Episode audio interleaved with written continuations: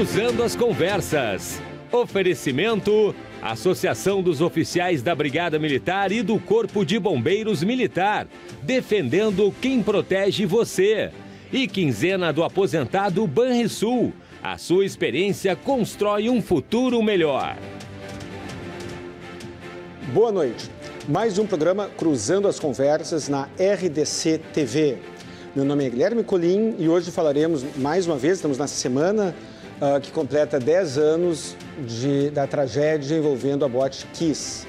Hoje falaremos com, eu tenho a grande honra de, de, de ter aqui no programa o meu professor de Direito Penal da Faculdade de Direito, óbvio, na, de 19, professor Lúcio Constantino, que me deu aula em 1996 o tempo não passa, quem vê não diz, né? Lúcio Constantino, especialista em direito penal, e Fábio Justin Cerveira, mestre em ciências criminais. Muito obrigado, professor, muito obrigado, professor. Hoje falaremos, seguiremos os debates sobre uh, o, o, processo envolvendo a tragédia do Botkiss, sobre alguns conceitos penais, sobre a influência da mídia, sobre algumas questões muito controversas. O programa Cruzando as Conversas é um oferecimento da Associação dos Oficiais da Brigada Militar e do Corpo de Bombeiros Militar, defendendo quem protege você. E também de Banrisul, Banrisul, quinzena do aposentado Banrisul. A sua experiência constrói um futuro melhor. Você, por favor, logo, logo, logo, estará aqui o nosso WhatsApp, participe do programa, porque o programa é para você. Mande sua mensagem, suas críticas, suas dúvidas. Dentro do possível, nós leremos e nós ah, a debateremos, dentro do possível, é claro. Professor Lúcio, teria algum ponto sobre o processo da Boate Kiss que o senhor gostaria de, de destacar?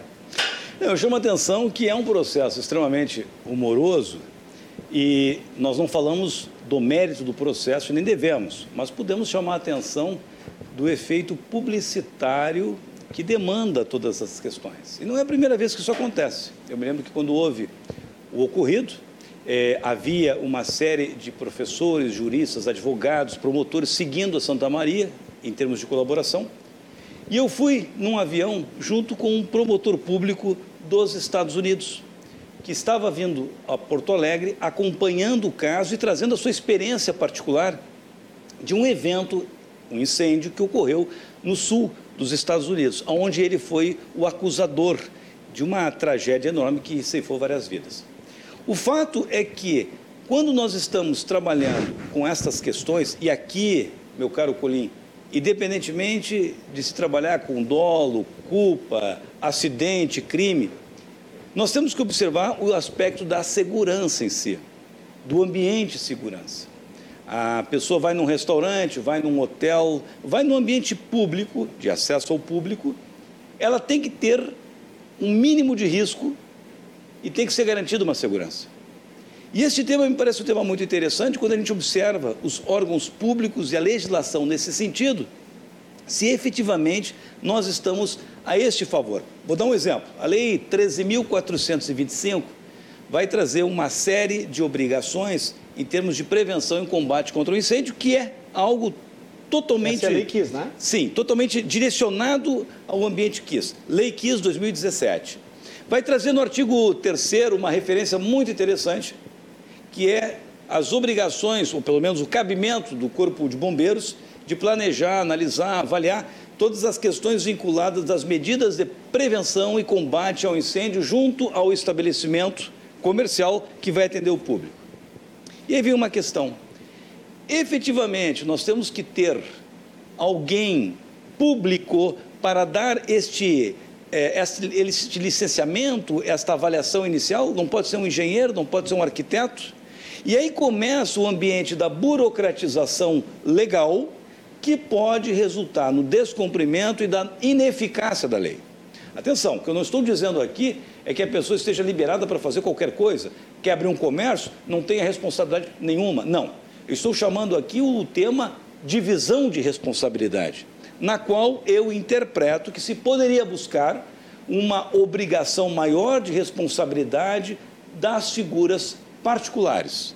E também, como resposta àquele que não na sua declaração, no seu, é, no seu firmar de responsabilidade, não obedece os termos legais, a própria sanção penal e com rigidez nesses ambientes. Então, o tema que eu levanto é que o caso Kiss trouxe uma legislação importante, mas que eu interpreto que deve ser ainda refinada em alguns ambientes de maior responsabilidade do particular.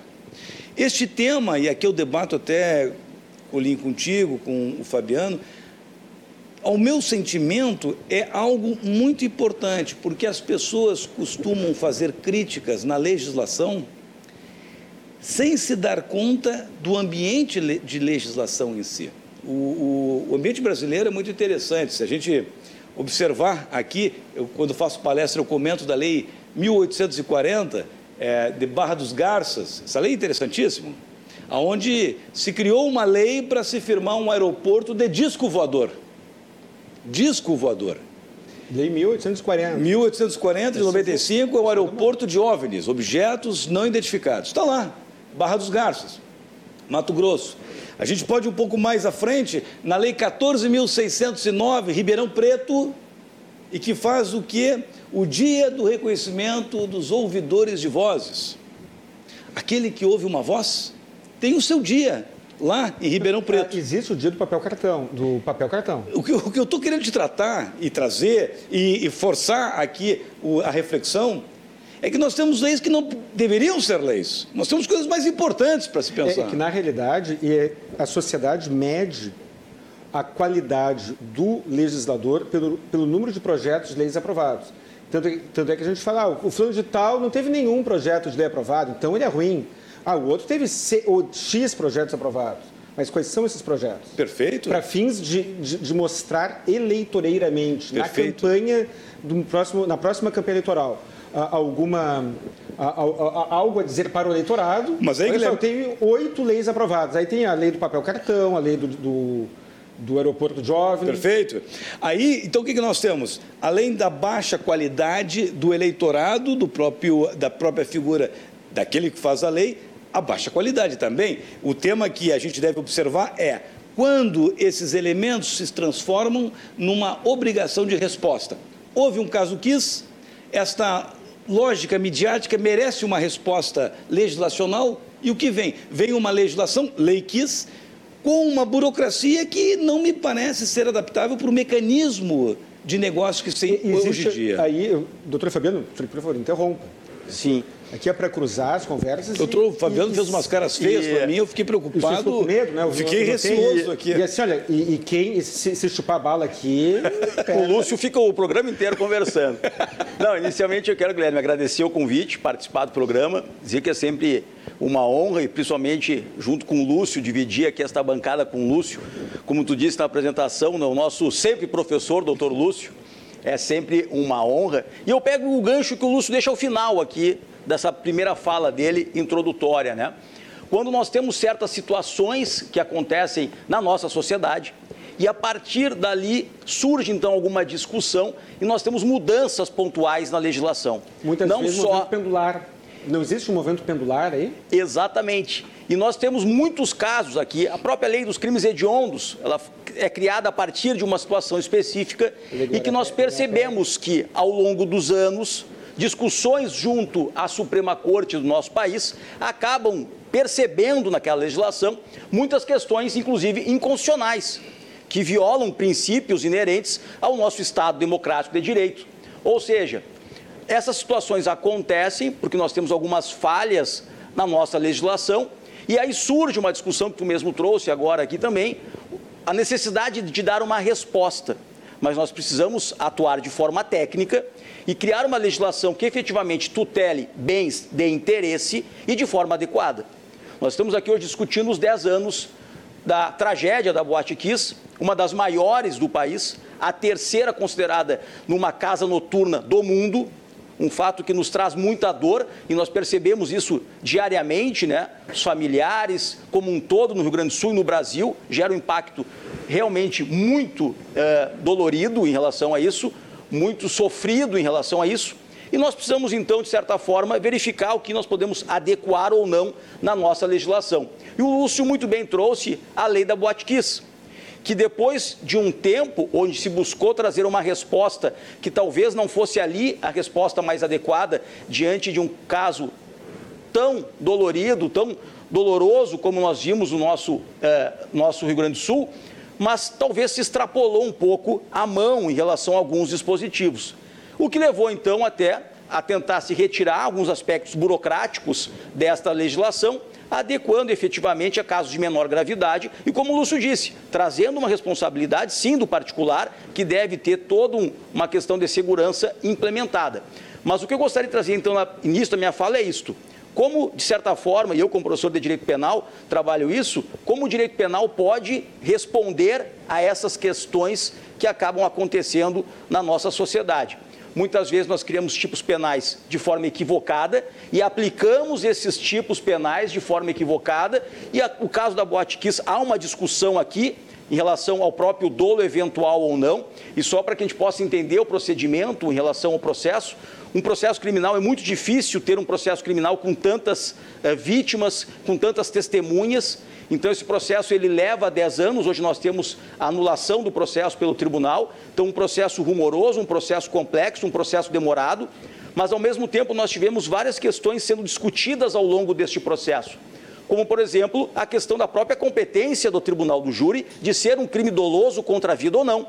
E uma decisão inicial aqui do nosso Tribunal de Justiça do Rio Grande do Sul foi por não ser um crime de competência do tribunal do júri e por dois votos a um, acaba determinando que o processo não seguisse esse, este trâmite.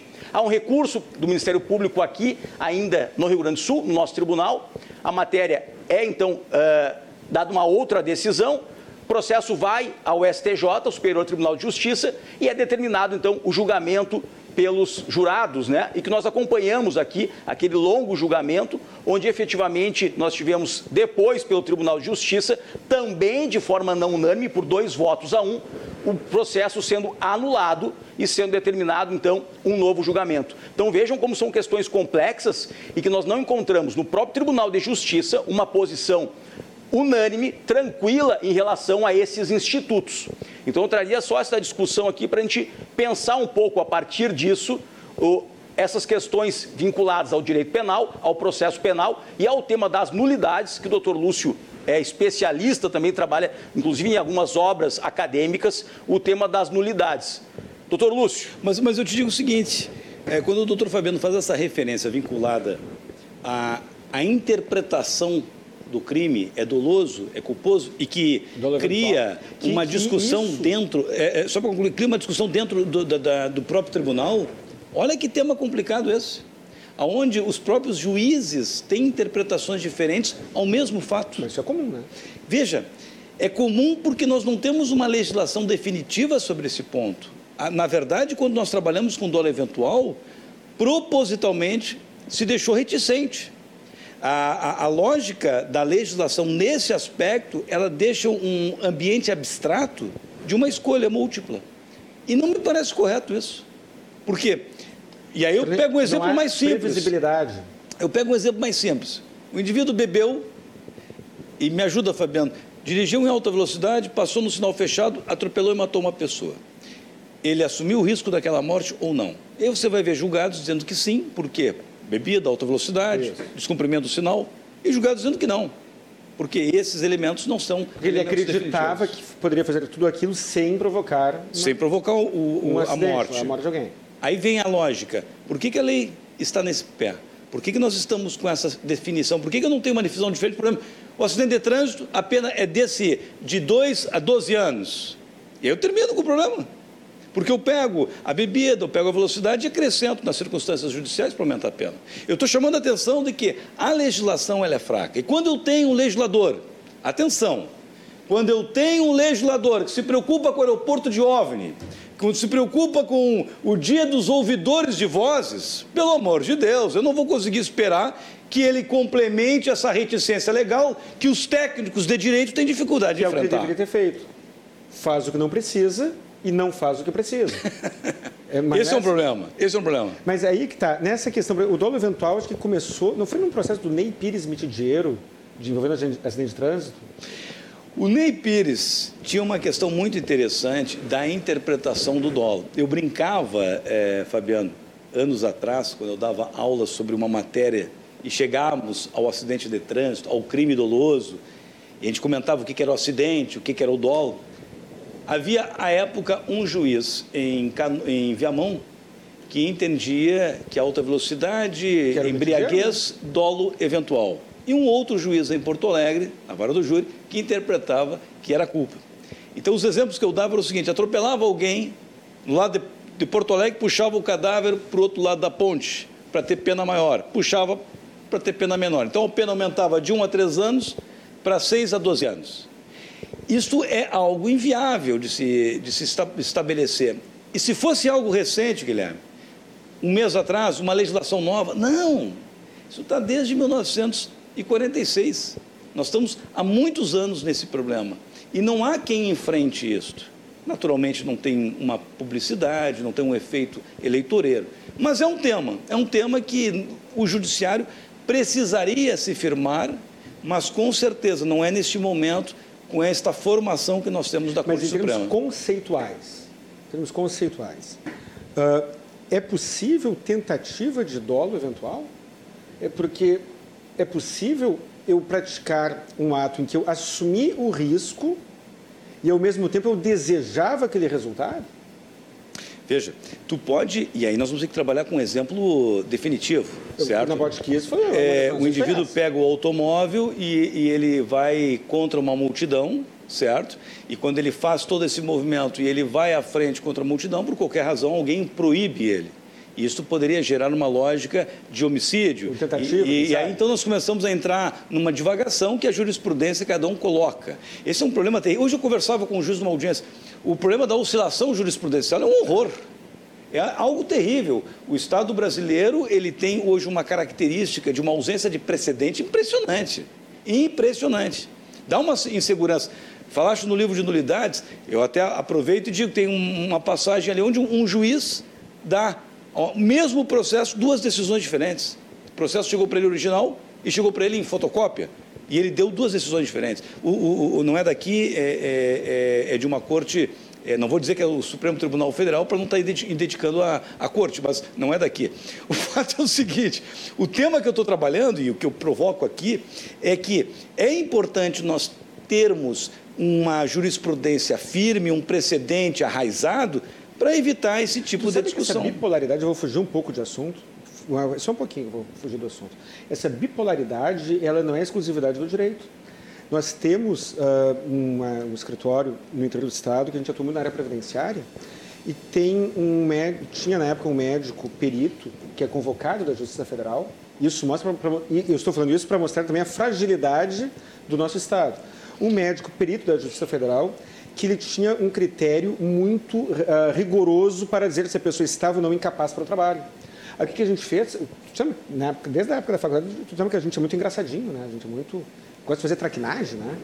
A gente pagou uma consulta para aquele cliente naquele médico que o juiz costumava uh, nomear. nomear. E aí o médico disse que ele estava incapaz para o trabalho a gente guardou aquele atestado, guardou numa pasta, assim como que não quer nada, e encaminhamos a ação judicial sem juntar aquele atestado. O médico perito, desculpa, o, o juiz federal mandou para aquele médico perito, que é o que a gente já sabia que costumava mandar, e a perícia conflitava com o que ele havia dito certo, anteriormente. dois meses antes no atestado. É, mas, e a gente juntou e, isso Mas é importante a gente, a gente se dar conta de um detalhe. Veja, o que está se trazendo é um fato concreto, uma situação pontual, que acontece com muita frequência. O, o, o, e aqui o desafio, o debate, o Fabiano deve se manifestar sobre esse ponto, é, nós temos hoje uma jurisprudência variável. Tudo, que oscila. Né? E isso nos dá uma insegurança, porque você não pode admitir que o fulano tenha este privilégio legal e o outro não tenha. Porque quando é que está o princípio de que todos são iguais perante a lei? Então, é importante sim que tenhamos hoje definições e que se crie uma concretude nessas definições e é difícil. E por é falar um em todos iguais perante a lei, pode e, falar, desculpa. E, e, nesta linha, Lúcio, como tu trouxe um exemplo, e o Guilherme trouxe um outro exemplo também agora em relação ao perito, vejam que segurança nós vamos ter de um processo tramitar numa comarca e ter um entendimento diverso de outra comarca em relação a conceitos já firmes de forma doutrinária sendo trabalhados. Nós trabalharmos uma ideia de que onde o processo vai tramitar em segundo grau, e uma Câmara que tem uma posição de um lado, uma Câmara que tem uma posição de outro, ou até no próprio Supremo Tribunal Federal, ou na primeira e a segunda turma, tem posições totalmente diversas em relação a temas que são de grande relevância. E que muitas vezes revisitam algumas matérias e um próprio ministro dá uma decisão totalmente contrária à que ele há um ano e meio antes proferiu. Então, essas questões, nós sabemos que o direito é vivo, não há nenhuma discussão em relação a isso mas onde nós vamos encontrar uma segurança jurídica. É que vive uma coisa frenética ou outra. E quando nós falamos em segurança jurídica, em todos os pontos, não só para aquele indivíduo que é injustamente acusado, mas também para a vítima, que necessita aí... de uma resposta adequada e dentro de um tempo adequado, um tempo razoável. Mas aí vem uma lógica perfeita. Se nós tivéssemos hoje uma jurisprudência raizada sobre o dolo eventual, sobre a culpa consciente, nós teremos toda essa divergência que houve, por exemplo, na Botkiss? É, é, essa questão da Botkiss, uh, eu me questiono até que ponto o, judiciário foi uh, técnico imparcial a partir do momento em que houve uma pressão social que, aos meus olhos, uh, o meu palpite, não, não tenho como afirmar que seria diferente, mas o meu palpite é, se não tivesse aquela pressão social, aquela, aquela cobertura tão intensa como teve em alguns outros casos, o caso Nardoni, por exemplo, uh, será que o resultado seria esse? Se o júri fosse hoje, digamos que, que a, o júri se mantenha nulo e volte para o tribunal do júri, uh, em que a histeria, a histeria é uma palavra feia, usei mal a palavra, mas que a comoção, a, a a emotividade não fosse tão intensa, será que o resultado seria tão pesado assim para os condenados? É, mas observa o seguinte: nós conhecemos os juízes e desembargadores que participaram deste processo. São pessoas experientes, preparadas. E os argumentos jurídicos trazidos são totalmente razoáveis.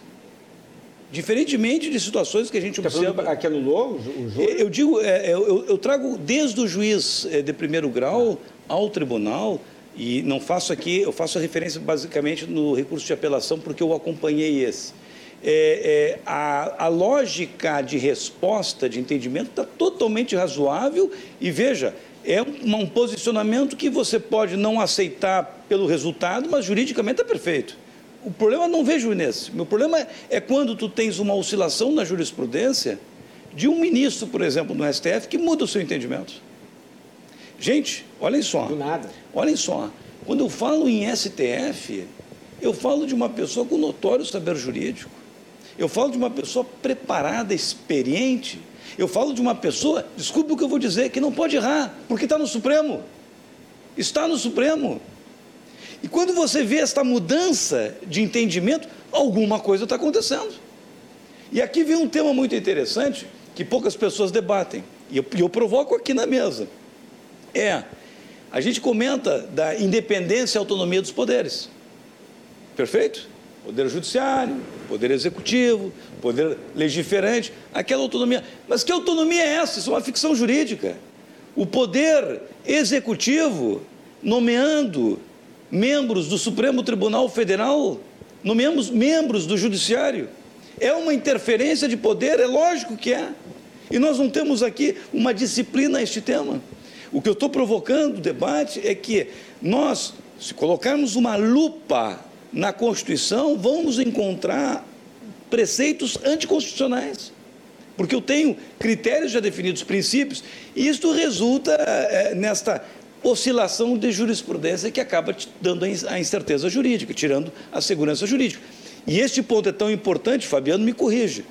Quantas empresas pensam duas vezes em investimentos no Brasil em trazer negócios fortes e enraizados. Na área tributária e trabalhista. Quando tem este problema. É altamente repelente. Toda a vida. É, é muito repelente. A gente está fugindo um pouco do assunto da Boate Kiss, mas vale a pena mencionar.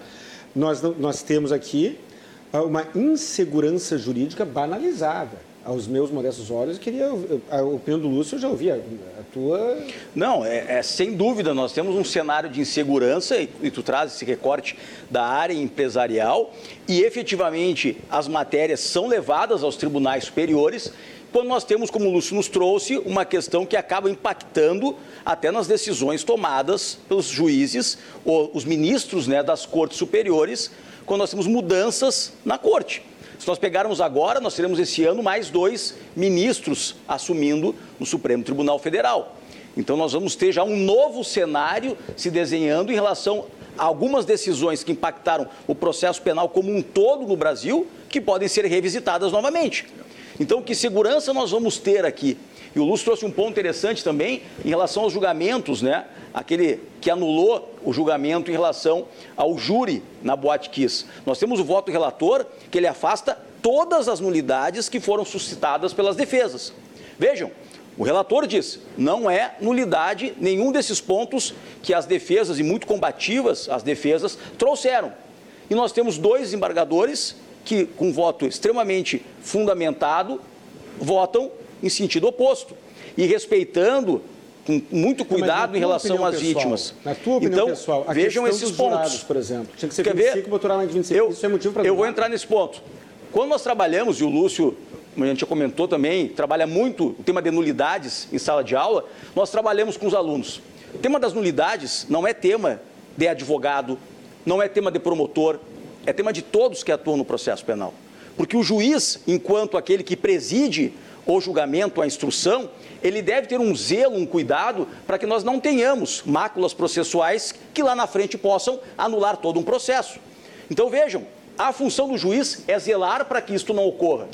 E quando nós não temos isso, cabe sim ao tribunal anular o processo. E por que eu digo isso? Quando nós temos eventualmente crimes com uma pena pequena, eventualmente o tribunal, ao reconhecer estas nulidades, nós podemos ter prescrições, nós podemos ter a extinção até daquele processo. Então, cabe muitas vezes ao juiz zelar por aquele procedimento e corrigir eventualmente equívocos que foram praticados. O juiz não Deixa pode eu- fazer quesitos de forma errada, o juiz não pode cercear muitas vezes o direito de defesa. Ilustre doutor Fabiano, me permite aproveitar este ponto.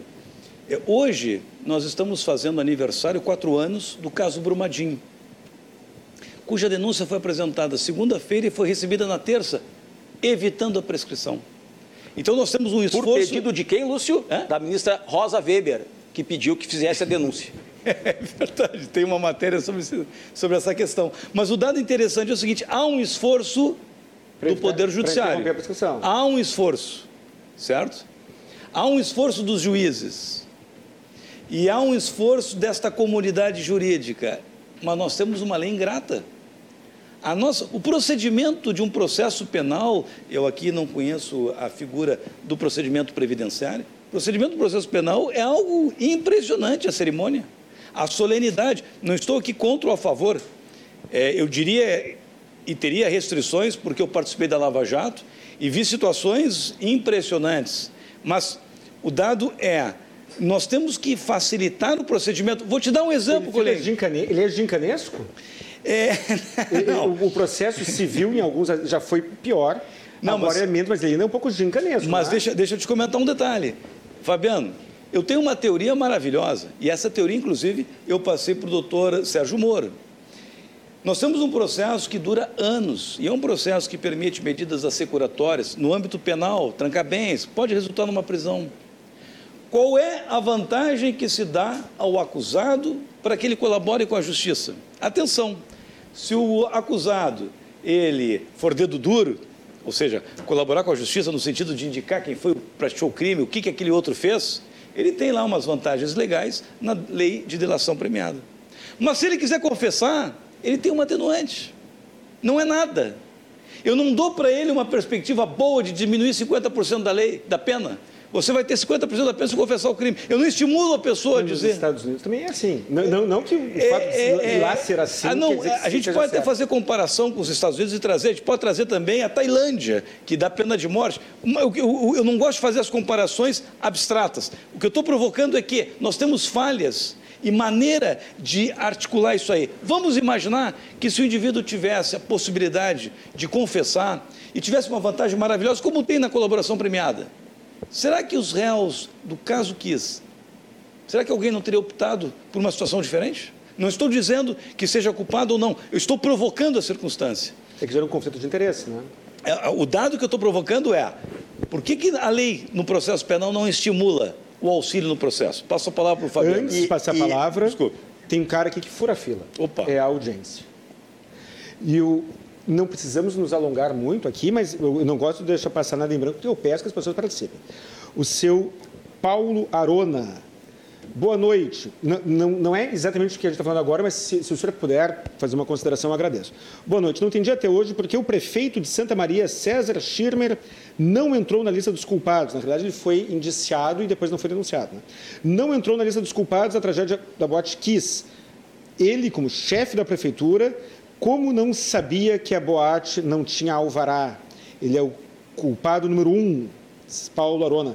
Algum comentário em consideração à audiência, por favor? Como tu destacou, né, a autoridade policial entendeu por indiciar algumas pessoas e só para que aqueles que não atuam na área possam entender, o relatório ele não obriga o Ministério Público, né, em relação àquelas pessoas que serão eventualmente denunciadas ou não, diante de um relatório de um delegado, promotor então ele pode denunciar aquelas pessoas que eventualmente foram indiciadas, ele pode pedir novas diligências, ele pode pedir até o arquivamento, se ele entender que não há ali um crime. Então o Ministério Público, quando então foi eh, apresentar a denúncia, entendeu de forma diversa da autoridade policial e é o que nós vimos no processo e que foi até a, uma das linhas de defesa era para que outras pessoas fossem re, responsabilizadas e o entendimento do judiciário não foi nesta linha e acatou o entendimento do Ministério Público pelos quatro O que responderam ao judiciário do processo. Ministério Público, beleza. E o teu entendimento? O prefeito... o meu ele tem entendimento alguma responsabilidade ou não? é de que ele não teria responsabilidade naquele caso concreto. O doutor Lúcio pode até di- divergir da minha opinião. Eu entendo que não. Acho que o doutor Lúcio nem pode opinar em relação a isso. Mas então, para não deixar o doutor Lúcio aqui esperar um pouquinho para que o doutor Lúcio fale, vou pegar um, um tema que eu gostaria de falar um pouquinho antes ali, que é sobre o tema da justiça negociada que o Lúcio trouxe, né, que eu acho que é importante a gente retomar. O Lúcio trouxe a questão de nós não trabalharmos né, de uma forma de minimizar os processos. O próprio juiz Sérgio Moro, quando ele foi ministro da Justiça, ele queria importar no nosso ordenamento o sistema americano, que é do plea bargain. E não foi aprovado esse sistema, o pacote chamado eh, anticrime, né? E nós tivemos o chamado ANPP, que é o Acordo de Não Persecução Penal.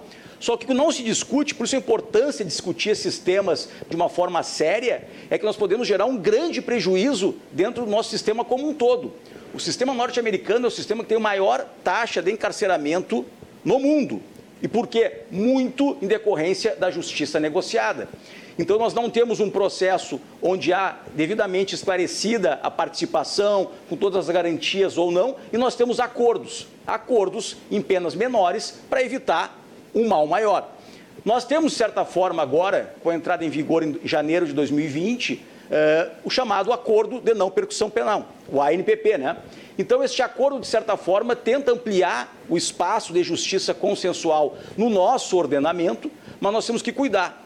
Quando nós alargamos demais esses institutos, nós podemos ter o que alguns autores chamam de um Frankenstein no nosso processo penal, que é uma colcha de retalhos. Como o Lúcio disse, lá quando nós trabalhamos o artigo 563 das nulidades, tu lê aquele tópico e diz, pô, as nulidades estão aqui? Não, as nulidades estão espalhadas e não há na legislação algo objetivo. Por isso que nós ficamos à mercê, muitas vezes, de entendimentos divergentes. Então, só queria trazer essa questão, porque quando nós discutimos até no Senado, e aqui é uma questão interessante, geralmente os professores que vão lá discutir são aqui do Rio Grande do Sul ou de São Paulo para discutir esses projetos, nós precisamos trabalhar isso de forma séria e não de forma eleitoreira, como tu trouxe no início do programa, porque senão nós temos um grande problema que impacta o processo penal como um todo. Doutor Lúcio, não sei se o doutor quer participar sobre alguns temas, o, né? doutor, o doutor Fabiano exaure a matéria, impedindo a gente continuar, porque está muito bem exposto.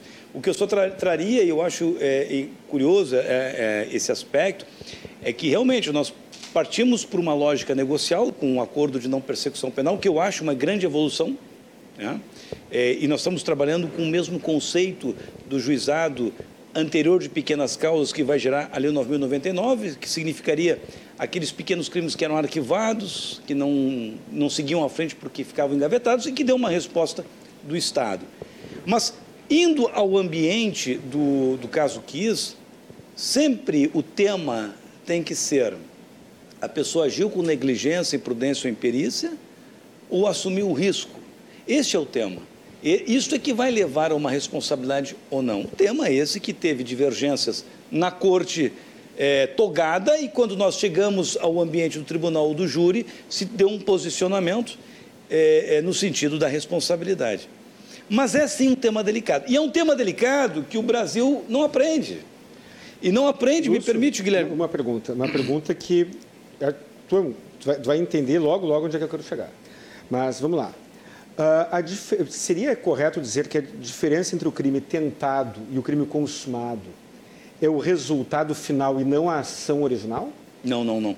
Tu tens que imaginar que o crime tentado é quando tu tentou praticar o delito por uma circunstância alheia à tua vontade eu não, não conseguiste. Eu não consegui. Tá. Tu pode até ter ferido a pessoa, tu pode ter arranhado a pessoa. Então, este resultado eu não estou somando para estabelecer o consumado ou não. Tá bom, mas vamos, vamos, vamos lá.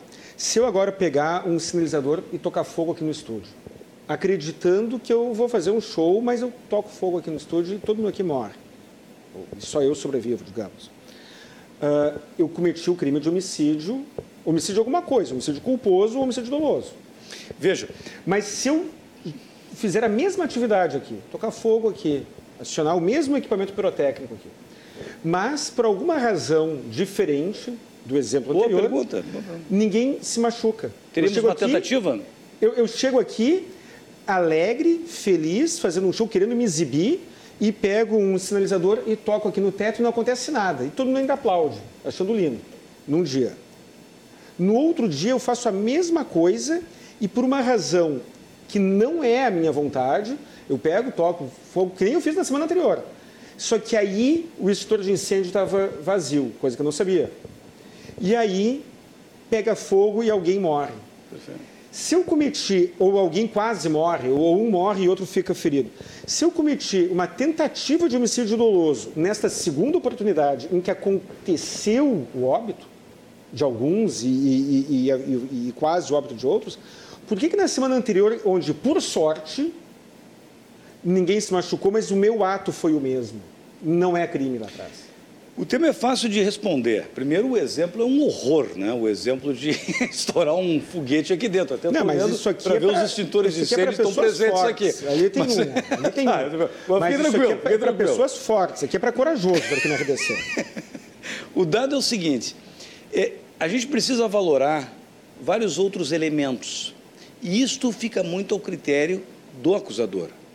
Então, eu tive situações, e é interessante isso, o Fabiano também já teve. O Fabiano é experiente, está na área do direito há muitos anos. Está na vida há muitos Creio anos. há mais anos que eu, ele que inventa essas histórias. Mas é, a gente tem experiência de se deparar com um promotor que interpreta e denunciar por essa tipificação, e o mesmo fato o outro promotor interpreta por uma outra tipificação. Isso não é um problema de achismo, subjetivismo, não. São considerações que se atraem e se permite essa, essa resposta interpretativa. Então, veja, o teu exemplo, eu te diria, fica muito ao critério de como vai iniciar o processo e as provas que vão ser coletadas. É, é, é, há um problema terrível hoje no Brasil, que são os, as experiências e que geram a legislação.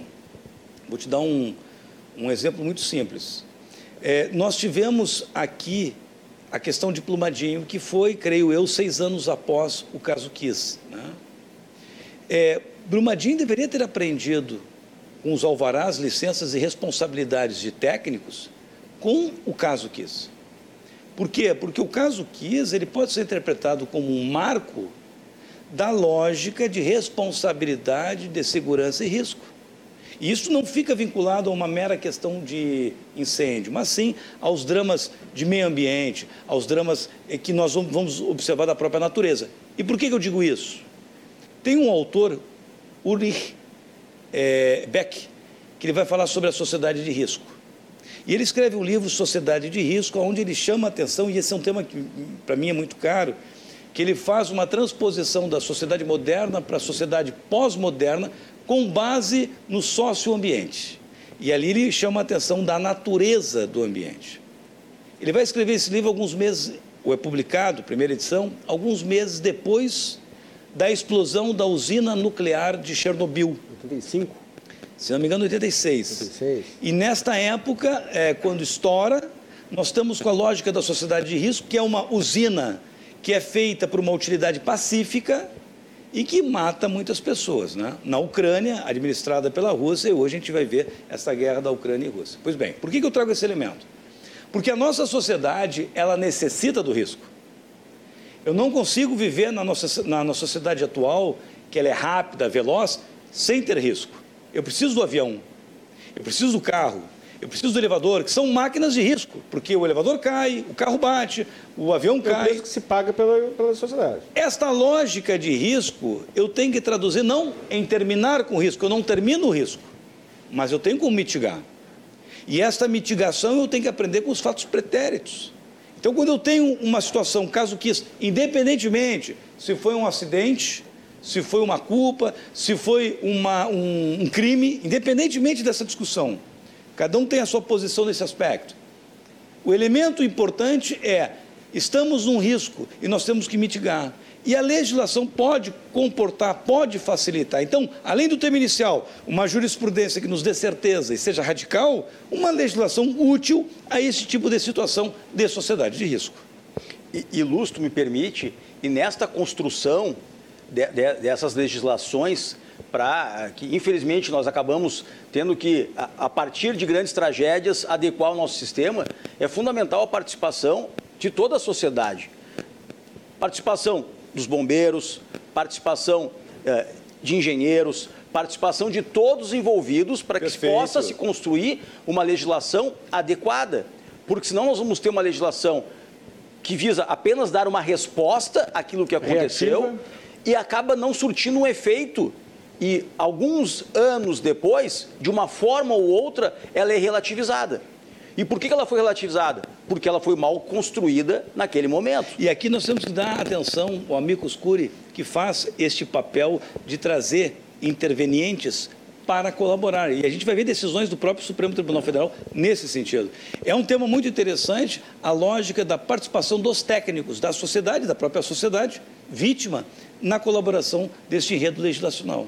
Nós temos inúmeros temas, como o Lúcio destacou, que o STF faz audiências públicas e várias entidades são convidadas a participar área médica, área da engenharia, eh, diversas entidades são convidadas a participar, porque são temas de grande impacto ah, para a sociedade como um todo, e já teve alguns ministros dizendo, inclusive, que alguns assuntos não são, naquele momento, a melhor hora para se abordar. Querem ver um exemplo? A questão em relação ao uso de maconha. Estamos saindo aqui para um outro recorte. Esse tema está há muito tempo no STF, com votos de três ministros, ainda para se discutir se a conduta é criminosa ou não aquele indivíduo que consome de forma individual. Então o tema está no STF. Temos inúmeros outros temas que são levados à Suprema Corte e por uma questão de estratégia não são julgados. Agora nós temos uma mudança, né? Que agora questões de liminares é, concedidas por relatores têm que voltar a julgamento em 90 dias. Vamos ver como é que vai ficar sem dúvida, isso. Sem dúvida. Isso vai ser um problema. É. Ah, inclusive. E não só isso, também com a questão da prisão, né? O ministro que determina a prisão vai ter que levar para o plenário a discussão deste tema prisional. Né? Nós estamos falando aqui muito sobre a questão de cortes superiores, sobre jurisprudência. Uh, ainda voltando para a, a lei, a Boate Caso seja anulado o júri, caso seja mantida a anulação, já foi anulado e será discutido no, no STJ. Caso mantida a anulação do júri lá no primeiro grau, caso mantido, o, os jurados, desculpa, o, o, haverá um novo julgamento, júri. um novo júri. Uh, dez anos depois, muita coisa aconteceu de, nesses dez anos, né? Tu acredita que o resultado hoje seria parecido com o resultado daquele júri que aconteceu 10 anos atrás? É, aí eu vou fazer o papel da cartomante, vou ter que pegar uma bola não, de cristal e encontrar no jogo de quase. Não, não precisa mas, ser cartomante, mas, mas existe a, a, tendência, o rigor da jurisprudência para cima ou para baixo? Mas eu te digo o seguinte, vai depender muito do meio ambiente, muito do, do, do, do cenário efervescente social. Isso conta muito. Que naque... Pois é, é onde eu quero chegar. Porque lá atrás não, podia, não tinha como estar mais aquecido não tinha como estar o cenário, a comoção social não tinha como ser mais, uh, mais intensa. Está, a, a, sociedade estava uh, em carne viva. Me permite, Colinho, tu quer ver um problema que pode acontecer? É esse aqui, ó. Me ajuda, Fabiano.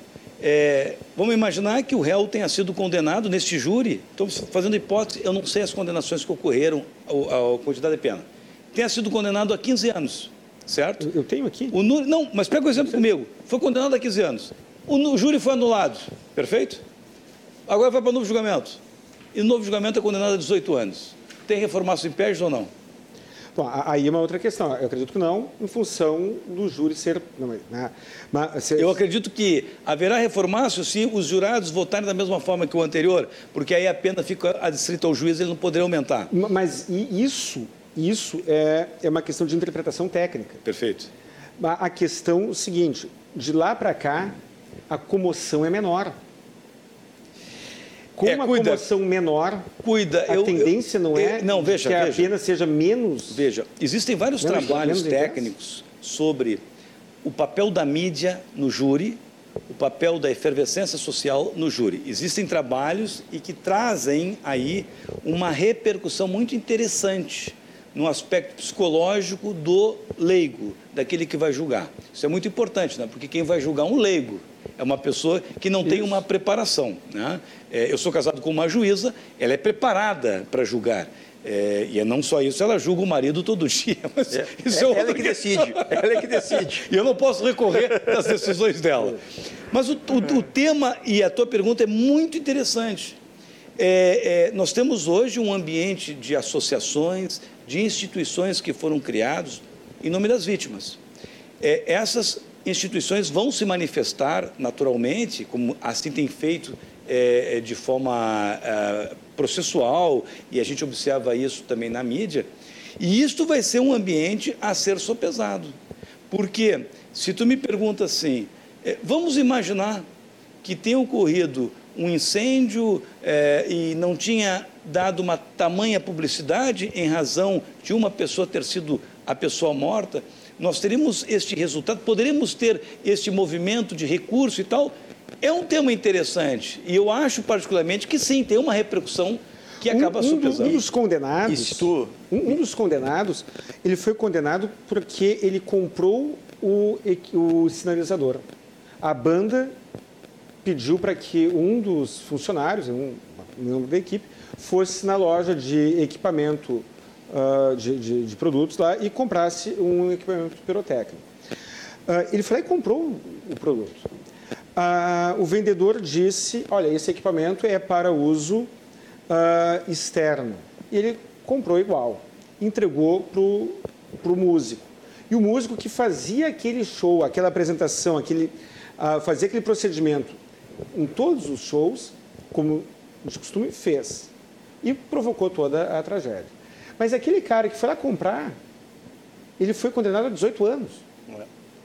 É. Uh, isso, como é, como é, que tu enxerga isso? E é, já vamos entrar nesse, nesse tema que tu nos, nos traz, mas só para a gente voltar ao tema anterior, que estava o tio tá. Lúcio debatendo. até para quem está em casa. Não, não. Até para quem está em casa entender.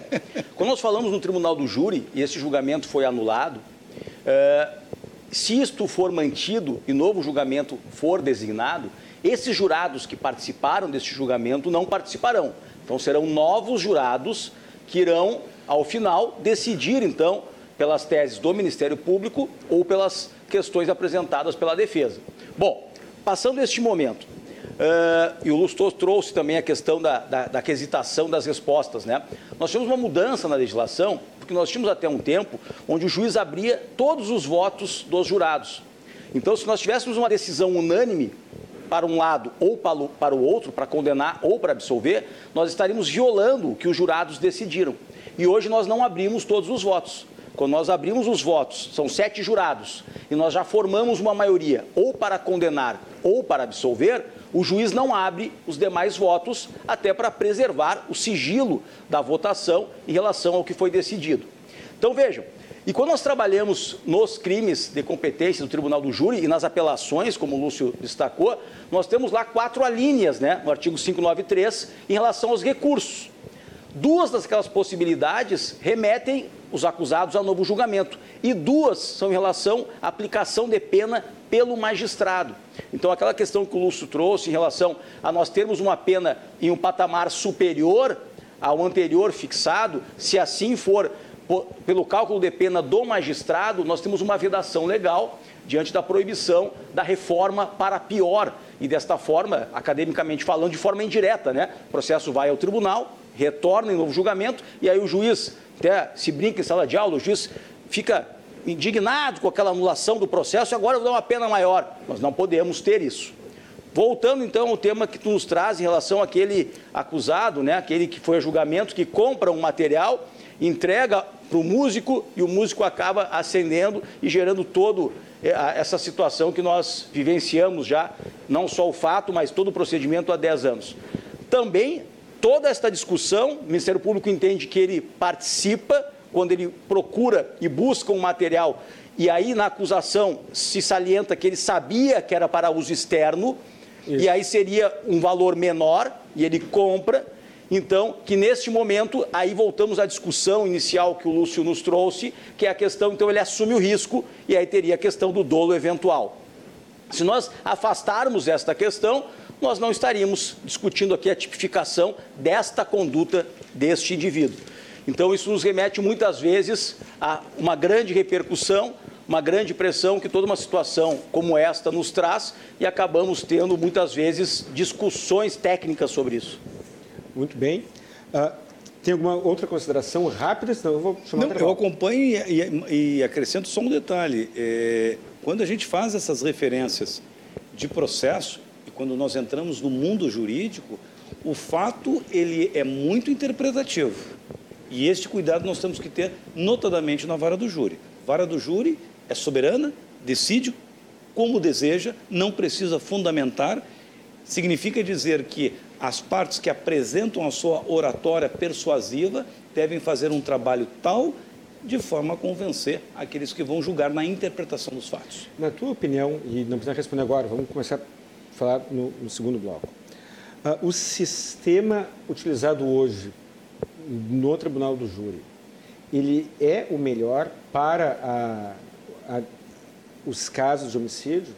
Situações como ontem, por exemplo, um advogado, uh, aqui eu estava entrevistando, ele mencionou uh, de, uma, de, uma, situação em que a jurada saiu de casa já predisposta a condenar antes de ouvir, antes de, de ter acesso às... Não, não no tribunal, não no caso da Kiss, no outro processo. Ela já saiu predisposta a condenar não uh, em função do, do, que fosse apresentado pela acusação pela defesa, mas em função das informações que ela tinha obtido por outras formas. Então, no próximo bloco, vamos começar falando sobre isso, pode ser? Perfeito. Você que está em casa, por favor, não, não mude de canal. Daqui a poucos minutos, dois, três, quatro minutos, nós estaremos de volta. Aqui a produção já está dizendo que não, que eu não devo de falar quanto tempo, porque varia, mas não sei quanto tempo, mas em breve, logo, logo estaremos de volta para o segundo bloco do programa Cruzando as Conversas. Até daqui a pouco.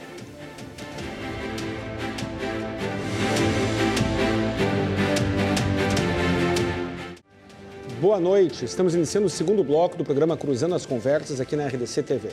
Meu nome é Guilherme Colim, hoje estamos debatendo sobre a tragédia da Boate Kiss, que ocorreu 10 anos atrás, um incêndio que uh, tirou 240 vidas e produziu mais de 600 feridos. Estamos comentando de maneira mais específica no dia de hoje sobre o processo penal da Boate Kiss e o processo penal como um todo. Temos aqui o professor Lúcio Constantino, tenho a honra de tê-lo aqui, foi meu professor em Direito Penal lá em 96, quase 30 anos atrás, e o professor Fabiano Justin Cerveira, também mestre em Ciências Criminais.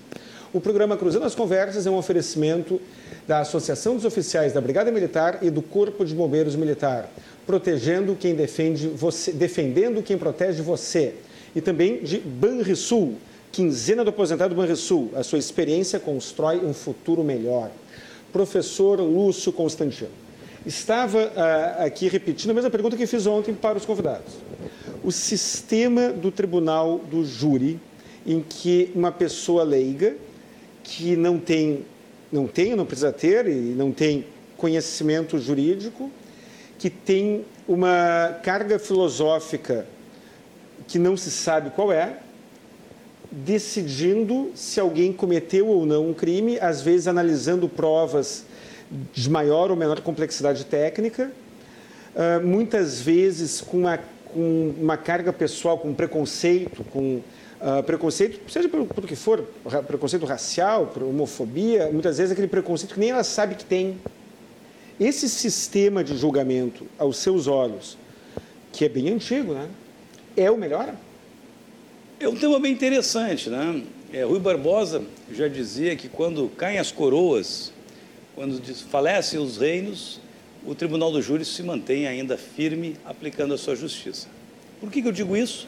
Porque o Tribunal do Júri, antes de mais nada, é uma lógica de julgamento político da comunidade. E quando nós temos esse elemento da comunidade e nós oportunizamos à comunidade o julgamento, não é para um único homem, são para sete pessoas com suas diversidades, com seus conceitos ou preconceitos, com as suas ideias, que vai resultar efetivamente num julgamento.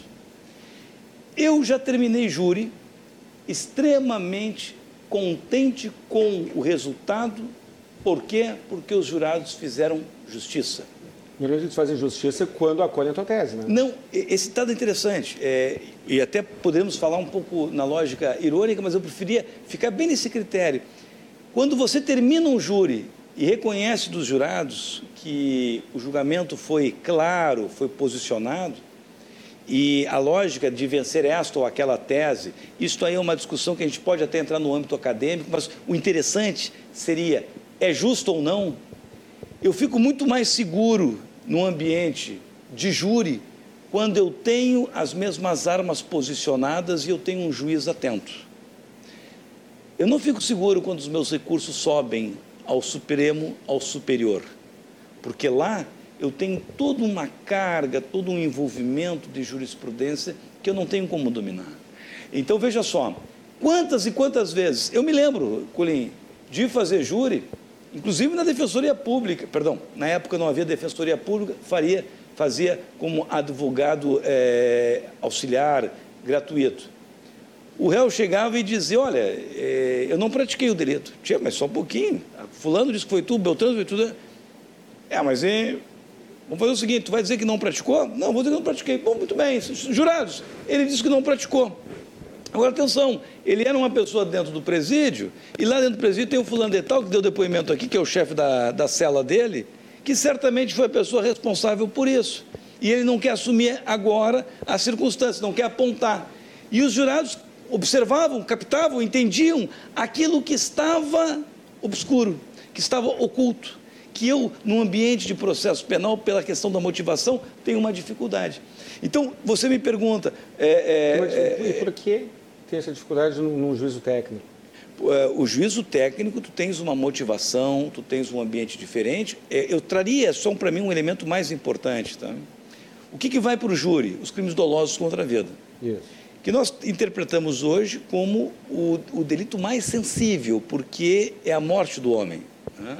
Tu pode ter qualquer outro delito, a corrupção, o, a questão do terrorismo, tu pode ter a tortura, mas a morte do homem é o que termina.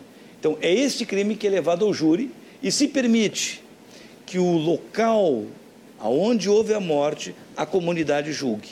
Então, você dá um critério político a isto. Na experiência de quem tem anos e anos de júri, eu sempre fiquei muito confortável nesse ambiente. E mais, com condição de antecipar o julgamento. Perfeito? O que, que eu vejo e, e, e isso o tempo pedagógico te ensina. Muitas questões teatralescas, muitos aspectos é, imaginários de inventações, de criações, de constituições, de ideias que são hoje não viáveis para um júri. Você fazia o júri há 20 anos atrás, qual era o júri que tinha? Era briga no bar, bilhar. Tu tinha 90% bêbado, briga de snooker, no bar, matava uma pessoa. Hoje é tráfico de drogas. Mudou o cenário. E se você vem com um argumento simples, é, é, rasteiro, superficial, o jurado capta. O jurado não é bobo. O jurado é preparado. O jurado se dá conta, ele escuta, ele percebe, ele questiona, ele faz provocações para buscar mais informações. Jure, jure. Então, nós não estamos falando naquela tenho, ideia pacífica a, a de alguém que se. A gente vê aqueles material no, no, no Instagram. Por exemplo, eu recebi um material que aparece o promotor de justiça, se não me engano, Eugênio Amorim, chamando o advogado de pudel raivoso, pudel, ofendendo pessoalmente o advogado. Ofendendo pessoalmente. E, em que sentido uh, isso uh, uh, favorece quando ocorre de promotor ofender com palavras, ofensas pessoais ao advogado? Em que sentido isso ajuda na investigação da verdade? Veja, você tem uma oratória. Eu realmente não conheço esse vídeo e não sei os termos que ocorreu, mas você tem uma oratória e a oratória é persuasiva. Então você tem que ter a sua emoção, a colocação da verdade, a interpretação dos fatos.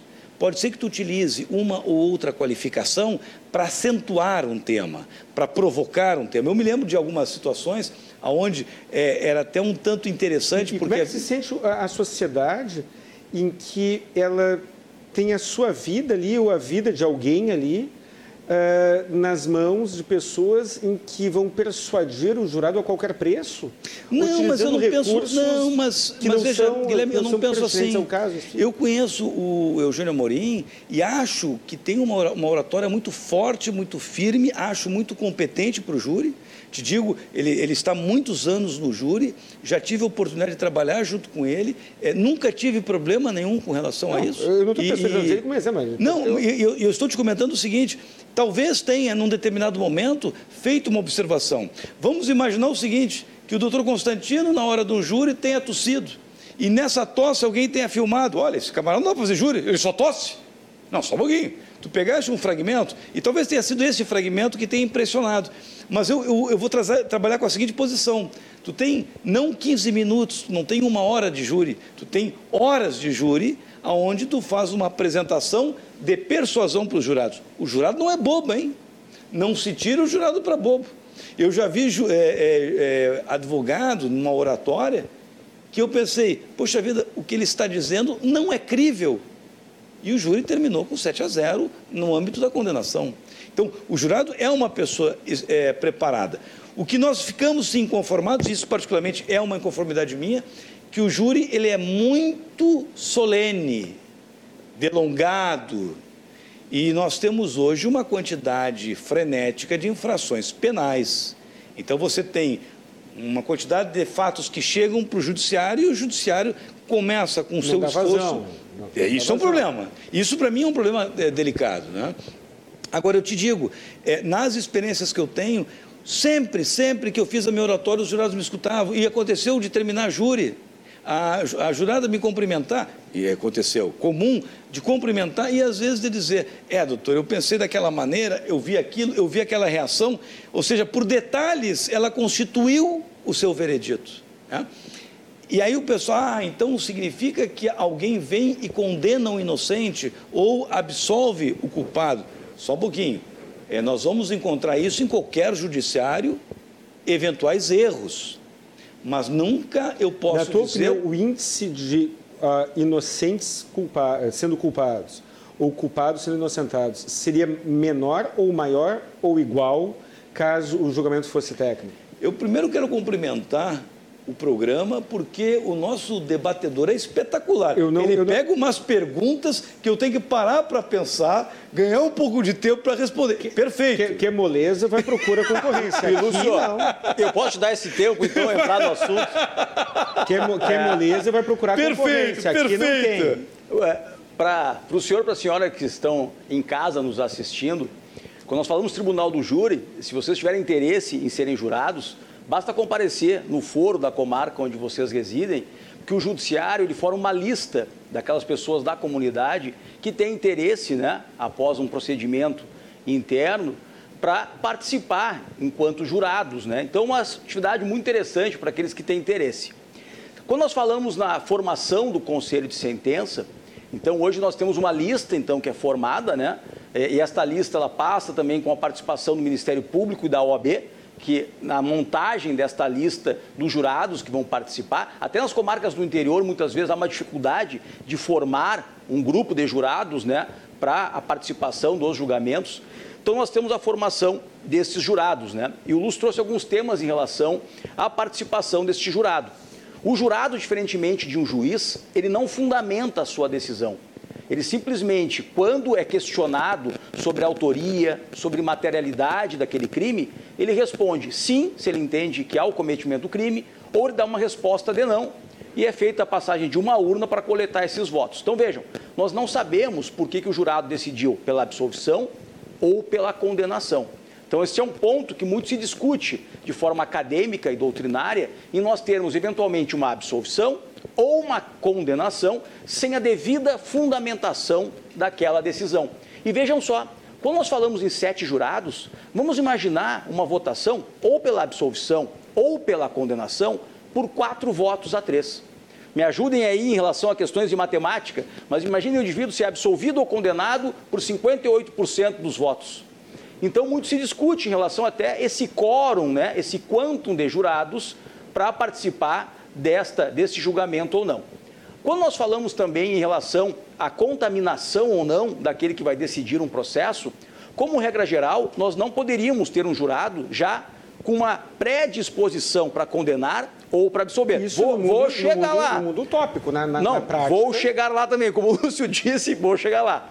Então vejam, como regra geral, casos que não são de grande repercussão, o jurado vai tomar conhecimento daquele processo durante o julgamento, ou com a fala do Ministério Público e depois com a fala da defesa para tomar a sua decisão. Mas quando nós temos casos de grande repercussão, e aqui podemos trazer o caso da Boate Kiss, o caso Nardoni. do goleiro Bruno, o caso Nardoni, o caso da Suzane Ristoffen, são casos que mesmo a previsão de um desaforamento de um processo como aconteceu no Boate Kiss, que muitas vezes aquele jurado já vai ter conhecimento daquele processo, daquilo que aconteceu dentro do processo. E aí vem o que o doutor Lúcio nos trouxe, da questão da persuasão, de colocar argumentos que muitas vezes na imprensa ou na mídia não foram divulgados e trazer aquele jurado para que ele concorde com os argumentos que estão sendo colocados. E como o Lúcio disse, o jurado é uma pessoa da comunidade que entende aquilo, entende o que está acontecendo. Nós temos que ter elementos concretos, elementos que nós possamos demonstrar dentro de um processo para o acolhimento da nossa tese. Em relação a condutas, eventualmente dentro de um plenário, tu trouxe um exemplo aqui de um promotor. Esse caso já foi levado ao Conselho Nacional do Ministério Público pelas ofensas que foram feitas ao advogado. Então, isto não é comum, isto não pode acontecer. No Se caso, isto acontece, no, isso é levado, é representado contra aquele que toma essas condutas. Okay. E esse caso do Pudo aconteceu. E, esse caso, eu recebi vários vídeos, é eu não vou aqui ficar, até eu não quero ser processado também, né? Então, eu não vou ficar assim, ah, porque o fulano fez isso, fez aquilo, fez aquele outro, assim vai, né? Mas uh, o que, que aconteceu? Eu vi o vídeo longo. Sempre que o advogado tentava falar, o promotor interrompia, sabotando a construção do raciocínio. Eu estou falando contigo aqui, tu me deixa concluir, depois tu fala, deixa tu concluir, e um não fica atrapalhando o outro de propósito, como se a gente estivesse na quinta série. Aí, no processo em que a vida de pessoas serão decididas, seja para condenar, seja para absolver, se cria a sustentação barraco, em que o processo vira um barraco. E não é só nesse caso. Teve uma situação em São Paulo, uh, com um advogado, não lembro o primeiro nome dele, sobrenome Quaresma, em que a linha foi parecida, em que o promotor de justiça e o advogado ah, estavam ah, ah, ouvindo uma testemunha, que era um policial militar, em que descambou para ofensas pessoais hum, que nem Uh, Isto tem dois caminhos. Que, onde é que está a seriedade, Primeiro, onde é que está a moralidade do processo cabe judicial? ao magistrado, o presidente da sessão do tribunal do júri, presidir os trabalhos. Tá, mas ele não faz. Então, advertir faz, as partes. Não, não, não, faz como, como deveria. Quando nós temos uma parte, a legislação prevê que nós temos que devolver o tempo àquele que sofreu uma parte. Né? Então, nós temos que devolver o tempo ou ao promotor ou ao advogado.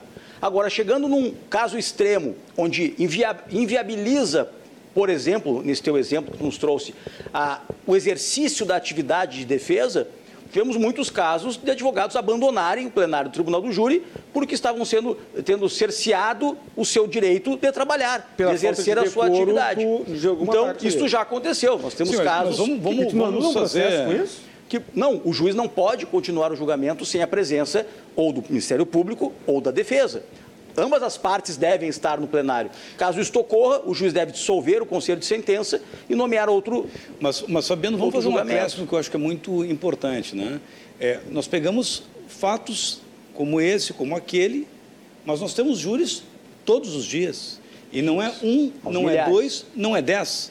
Nós temos uma quantidade expressiva de todos os dias e nós temos esse ou aquele grau de exceção.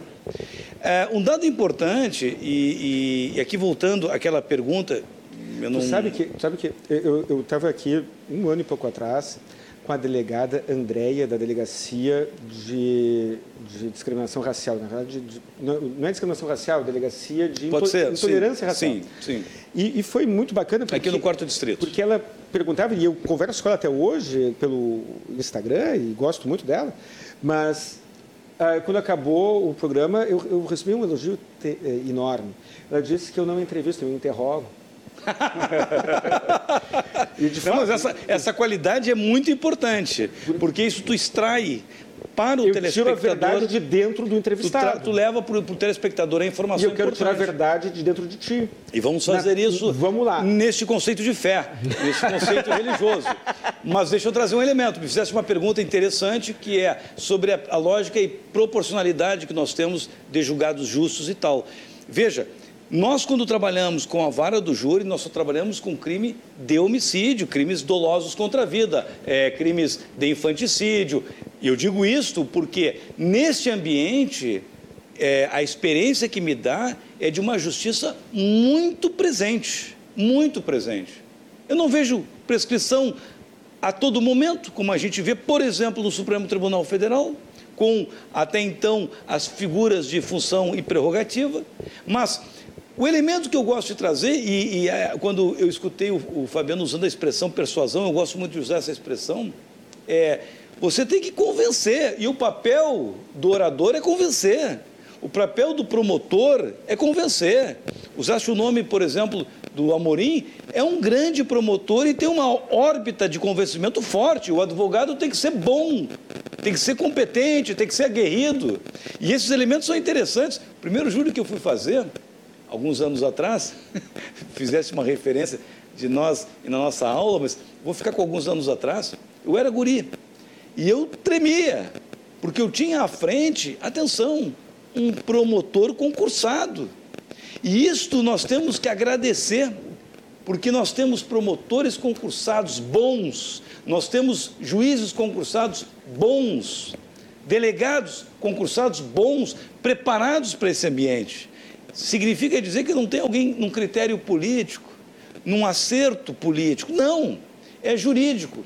E isto a nossa legislação nos garante. Por falar em promotores bons, por falar na qualidade dos nossos promotores, que são ótimos, uh, alguns parentes da Boate Kiss, alguns parentes do, das vítimas da Boate Kiss, foram processados pelo Ministério Público por se manifestarem uh, expressando a sua indignação com o setor público, com uh, a, a, demora no julgamento.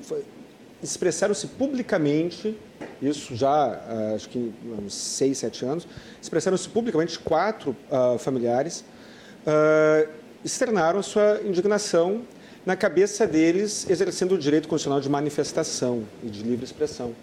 E os promotores, que eu tenho certeza que são bons, eu gosto muito do Ministério Público, admiro muito, uh, o Ministério Público os acusou de calúnia e a defesa foi julgar, foi a defesa te, obteve sucesso numa, num dos casos com a alegação de exceção da verdade. Uh, o, como é que tu enxerga isso? É, eu me lembro ter visto alguma coisa na imprensa, mas te confesso que não conheço os termos técnicos. Eu vejo isso como nós vemos, por exemplo, nas manifestações hoje em Brasília. Porque você tem aquele cara que faz a manifestação política e se posiciona politicamente contra esse ou aquele partido. E, ele, aí e, e você falou... tem aquele cara que quebra-quebra que vai lá e rasga uma pintura do de Cavalcante, é por exemplo. Não foi o caso dos, dos familiares. Não, mas eu tenho que fazer a comparação. Eu tenho que e fazer aí, o Ministério comparação. Público, que é muito mas, bom, mas, são não, pessoas imparciais. Não, não me permite. De altíssimo nível, é, sem dúvida nenhuma. É, Guilherme, me a, permite. Denunciaram por uh, calúnia. Me permite fazer a comparação. Pai de uma, de uma porque pessoa a comparação que é, me, me permite que a comparação é viável. Veja, eu tenho um dispositivo legal, eu permito que você faça a opinião, a sua manifestação, mas ela tem os limites lógicos e constitucionais de respeitabilidade. Eu estou trazendo o caso lá de, de, Brasília, porque eu conheço, e, e em Brasília tu tens pessoas que foram em ato de credo, porque interpretam na sua posição contra esse ou aquele governo, E você tem pessoas que entraram e destruíram coisas. Isso. Então vamos lá, eu tenho uma separação. E eu não conheço o caso, mas eu posso te dizer, eu posso observar alguém se manifestando dentro da lei e alguém se manifestando fora da lei. No caso concreto, o judiciário E o- estava dentro da lei. E se o é promotor. Mas veja, se o promotor interpretou inicialmente que estava fora da lei e promoveu uma medida judicial e não teve êxito, isso não tira nenhum. não se torna um demérito, É claro tira- não. uma ofensa. É importante a gente entender os elementos. Agora, o que eu acho que o Brasil precisa ter é um olhar melhor para as manifestações. E a gente observa hoje uma restrição muito grande é uma questão é, problemática vinculado a isto, vinculado àquilo, vinculado a este elemento, aquele elemento. Nós temos que tomar um pouco de cuidado, principalmente quando existe uma brincadeira, uma piada e que ela é interpretada de forma diferente. Fabiano. É, trazendo a pergunta que tu fez para o Lúcio em relação ao percentual ou não, né? Como é que funciona hoje eh, os recursos das decisões do Tribunal do Júri? Nós temos no Código de Processo Penal, no artigo 593, quatro hipóteses de recursos do Tribunal do Júri. A primeira delas é se nós temos alguma nulidade no julgamento. Exemplo clássico, o que foi decidido pelo tribunal no caso da Boate Kiss. A linha B e C, ou seja, a 2 e a terceira, elas são em relação a cálculo de pena fixados pelo juiz, onde o tribunal vai adequar aquela pena, se é 15, se é 18, se o Ministério Público- recorreu para aumentar a pena ou não. E a última linha, a linha D, é um recurso fundamentado se a decisão dos jurados é manifestamente contrária à prova dos autos. Ou seja, o tribunal pode entrar no mérito da decisão e remeter o réu a novo julgamento, se eventualmente ele foi absolvido, ou se ele foi condenado. Nós temos esta previsão, mas os julgamentos são raros nesta hipótese de julgamento. Por quê? Porque se entende que é uma soberania daquilo que foi decidido pelos jurados, porque o Lúcio eventualmente vai trazer a sua tese, o promotor vai trazer outra tese e os jurados escolheram alguma delas para decidir. Então nós temos poucos casos. Quer ver um caso onde foi anulado por uma decisão manifestamente contrária? A morte daquela missionária Dorothy Stang, onde um pistoleiros acabaram matando. Nós tivemos a- algumas absolvições, o Ministério Público recorre e diz: a decisão é manifestamente contrária à prova dos autos. O tribunal dá provimento e novo julgamento é marcado. Por que, que eu digo isso? Porque nós não podemos ter o tribunal né? reformando Um novo julgamento, condenação? foi, foi condenado. Nós não podemos ter o tribunal reformando uma decisão porque os jurados são soberanos para decidir aquela causa. Se o tribunal entende que há algum equívoco, novo julgamento deve ser marcado. Então é difícil de nós contextualizarmos um índice em relação a culpados ou não, porque nós temos que analisar a prova e tomar algum partido, no sentido de que eu entendo que ele é inocente e que foi injustamente condenado, ou que ele foi inocentado e deveria ser condenado. É, Aí prudentemente, precisaríamos analisar uma. o Fabiano faz uma consideração pelo seguinte, eu tive um júri que foi uma briga num bar no centro de Porto Alegre e que a pessoa que eu defendi deu uma facada no outro. O outro morreu, fomos fazer o júri e ao término do júri o réu foi absolvido. Na época tu tinha condição de ver as votações, foi absolvido por 4 a 3. O promotor recorreu e o tribunal desconstituiu a absolvição, interpretando que era contrária à prova dos autos e mandou para novo julgamento. Eu chamo a atenção desse aspecto porque porque esse dispositivo legal ele é atuante, ele é presente e ele é uma válvula de escape para eventual Absurdos. absurdo. Por quê? Porque o jurado ele fica à frente de uma prova e tem que julgar conforme esta prova. Se ele resolver se furtar a isto e julgar de forma alienada, tem como desconstituir. Tu, tu sabe que eu tenho um pouco de. Se eu falar tudo que eu penso, eu apanho na rua, né? Então, assim, mas ah, eu, eu tenho um pouco de ressalva quanto a essa questão do senso comum, porque eu vejo com muita frequência um movimento histérico da sociedade. Eu vou usar um exemplo que no Brasil não vai para o júri. Nos Estados Unidos, não é apenas o. Eu estou usando o exemplo dos Estados Unidos Perfeito. apenas para contextualizar. Ah, nos Estados Unidos, não, não, ah, não é apenas o crime doloso contra a vida que vai para o júri.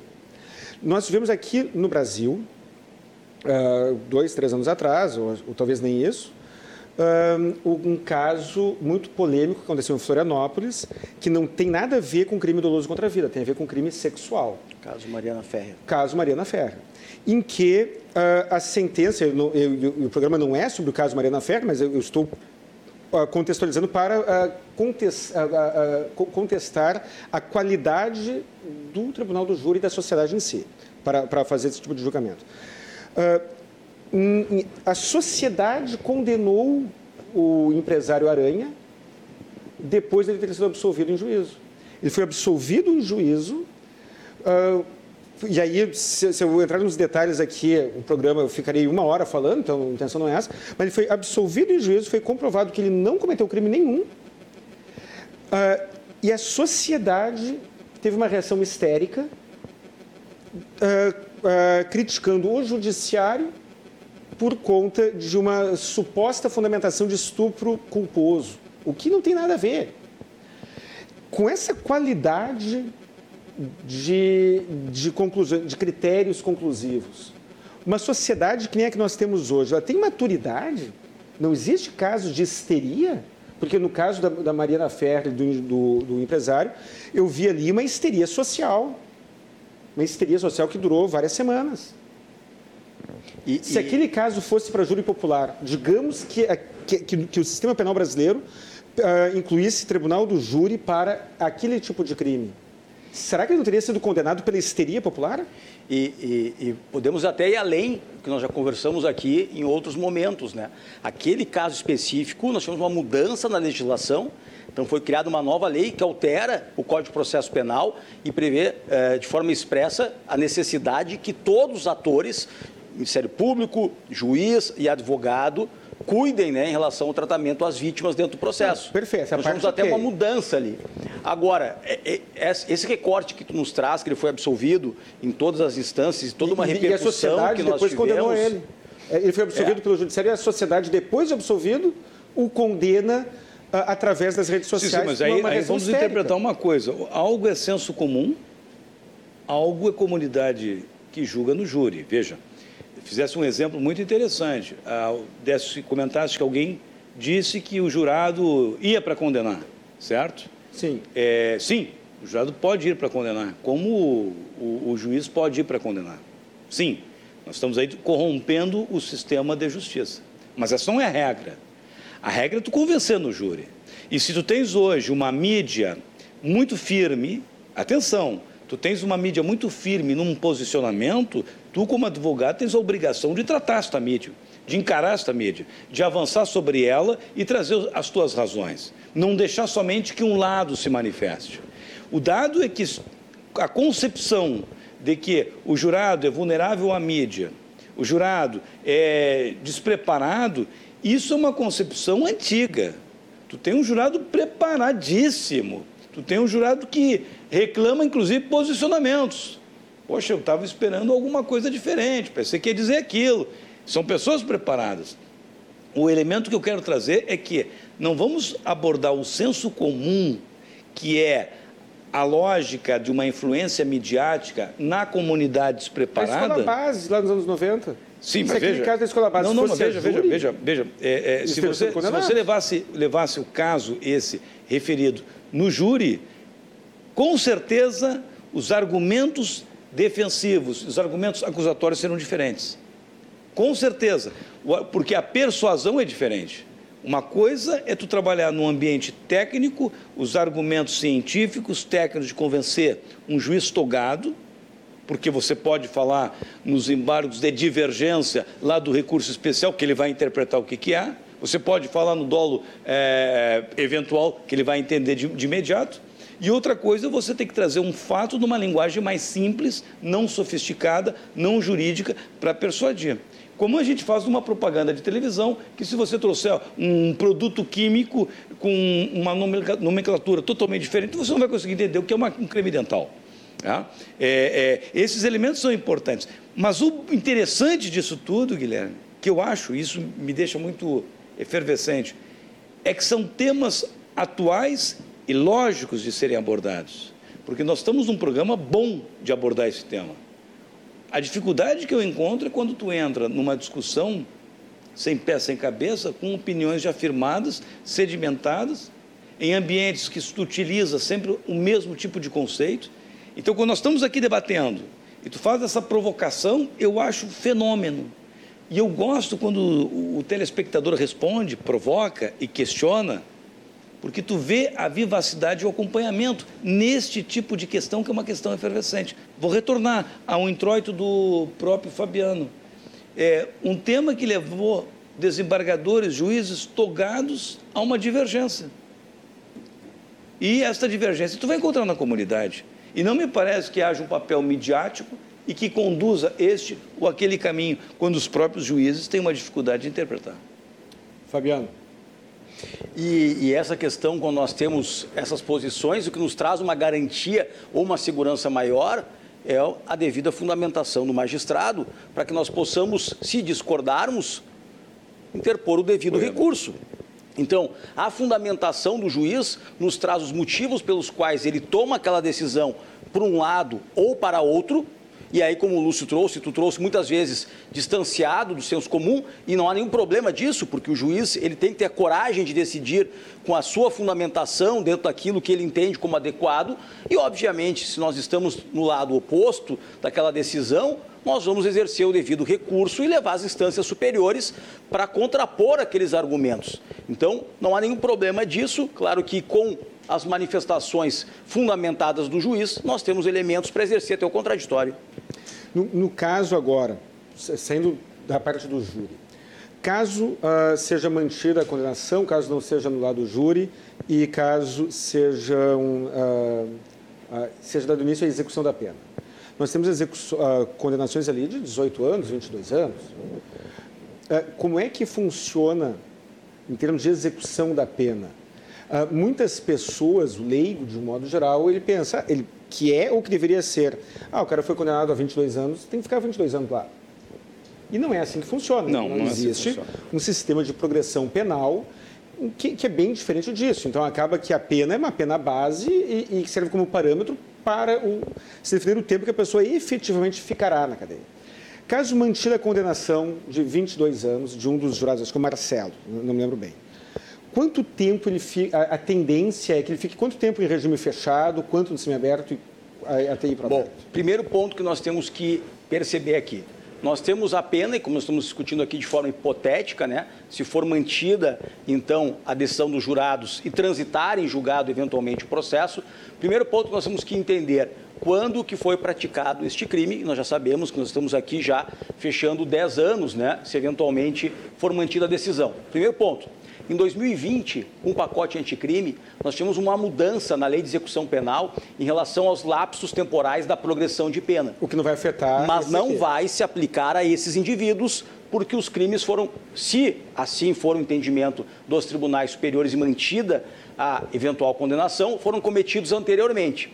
Então, nós temos que analisar os lapsos temporais frente à legislação anterior, não a de 2020. Então, nós temos um lapso temporal de dois quintos ou três quintos para a progressão e ainda temos que fazer a análise do tempo que eles já cumpriram, que ficaram presos preventivamente. Arredondando, ficaram um ano, digamos. De forma preventiva, o, pre, o, o período que eles ficaram é feito um, é descontado Isso. deste período e vai se analisar o lapso temporal restante. Vamos pegar se eles têm 22 anos, eles já cumpriram um ano, e aí que vai se aplicar o lapso temporal dos três quintos ou não. Ou e aqui eu acrescento três um quintos fato... para o semiaberto. Isto, mas não é o caso, né? Eles são primários. Então, dois quintos. Dois quintos. Da legislação anterior. Dois, não... dois quintos de 22 anos, dois quintos de 20 anos, teria oito anos. Não a nova redação do artigo 112 da Lei de Execução Penal, que aí nós temos agora uma série de novos marcos de progressão de pena diante do pacote anticrime, que não se aplicam como tu destacou. Sim. Mas quer ver um detalhe que a gente acaba não observando? É, esses 10 anos que essas pessoas, é, e aqui faço uma referência lógica, jurídica e de justiça. Esses 10 anos que essas pessoas passaram respondendo inquérito e processo, fica por isso? Foi um sofrimento ou não? Então nós estamos que nem o Santo Agostinho. Civil já veja, veja, um nós estamos que nem Santo Agostinho. Penal. Tu tortura para saber se merece ou não ser torturado. Então tem que ter sim uma resposta também jurídica a este período que eles sofreram. E nós não temos isso. Aqui tem um ponto de, de injustiça. No processo E, e Lúcio, civil, vou botar mais uh, um dado. Nós temos decisões da Corte Interamericana e também dos nossos tribunais que, em relação a determinados presídios, que o tempo conte de forma dobrada Justamente. diante da condição precária que é o Justamente. nosso sistema Mas prisional. Isso, isso foi, nós temos isso decisões, foram confirmado reformadas, mas nós temos decisões nesse, Aqui no presídio central em função das condições do presídio. nessas questões. Temos decisões nesse sentido. Então Sim. vejam o cenário que nós temos. Porque muitas vezes a, a- a sociedade não entende que nós temos que melhorar o sistema prisional como um todo, para que aquele indivíduo saia, não tenha reincidência, melhore como um todo. Mas às vezes é difícil, né? Aquele que sofre com aquela violência entender algumas questões, nós temos que melhorar. Na Austrália tem uma decisão que as condições físicas do condenado, as condições físicas, força física, tamanho, eram muito desvantajosas. E aí o, o- foi decidido isso na Austrália, que em função das condições físicas, ele teria um sofrimento mais intenso no presídio do que uma pessoa com características físicas medianas, normais, medianas.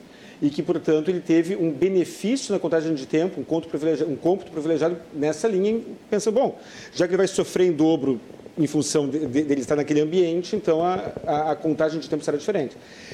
Ah, isso foi noticiado como uma decisão australiana que me parece uma, a mesma estrada dessa aqui do, do Rio Grande do Sul que reconheceu isso no Presidente Central. Mas tu acredita que isso acabe, isso se torne, se torne uma, uma jurisprudência consolidada? Hoje nós não temos essa perspectiva, mas como já discutimos aqui, né? Muitas vezes mudanças em determinadas cortes podem alterar uma jurisprudência até então dominante. Eu não vejo esse cenário a médio prazo, mas isso pode acontecer. Nós não temos como prever essas questões. E tem um outro detalhe, Lúcio.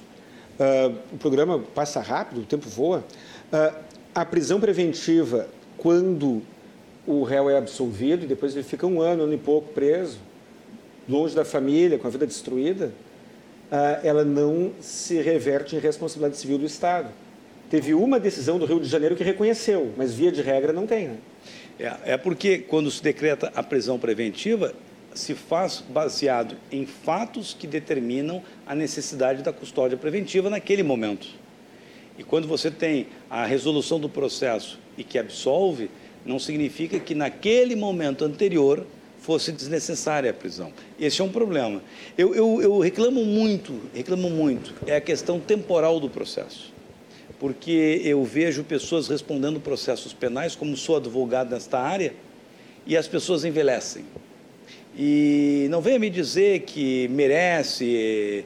Ninguém aqui tem uma referência, seja teológica, seja filosófica, para estabelecer um merecimento contra o outro.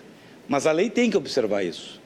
Então você termina um processo, aplica uma pena, e você tem um processo de 12 anos, de 15 anos, este tempo tem que ser examinado, tem que ser. Não houve prisão, ele tem que ser somado de alguma maneira. Recentemente, houve. Recentemente, não. ah, Já há eh, sacramentado no Superior Tribunal de Justiça a pessoa que fica na prisão domiciliar. Então vamos lá, fica das 6 horas, das 18 horas às 7 horas do dia seguinte, né? Então vamos pensar que seja 10 horas. Então, em três dias, tu tem 30 dias, conta um dia, 24, eh, 24 horas. E tu pode depois isso reduzir na pena final. Isso já é um avanço, porque já se olha. E houve discussões e houve entendimento que não se poderia aplicar. Então, nós estamos evoluindo. Nós temos boas cabeças nesse sentido. Ah, Lúcio, tenho que a produção aqui já está me puxando a orelha. Ah, estamos encerrando o segundo bloco do programa Cruzando as Conversas.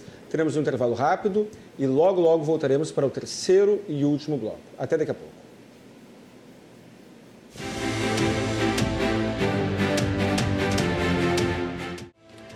Boa noite, estamos voltando para o terceiro e último bloco do programa Cruzando as Conversas na RDC TV.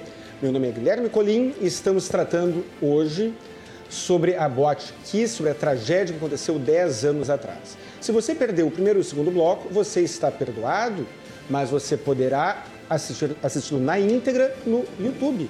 A íntegra deste programa está disponível no YouTube e você poderá assistir quantas vezes quiser.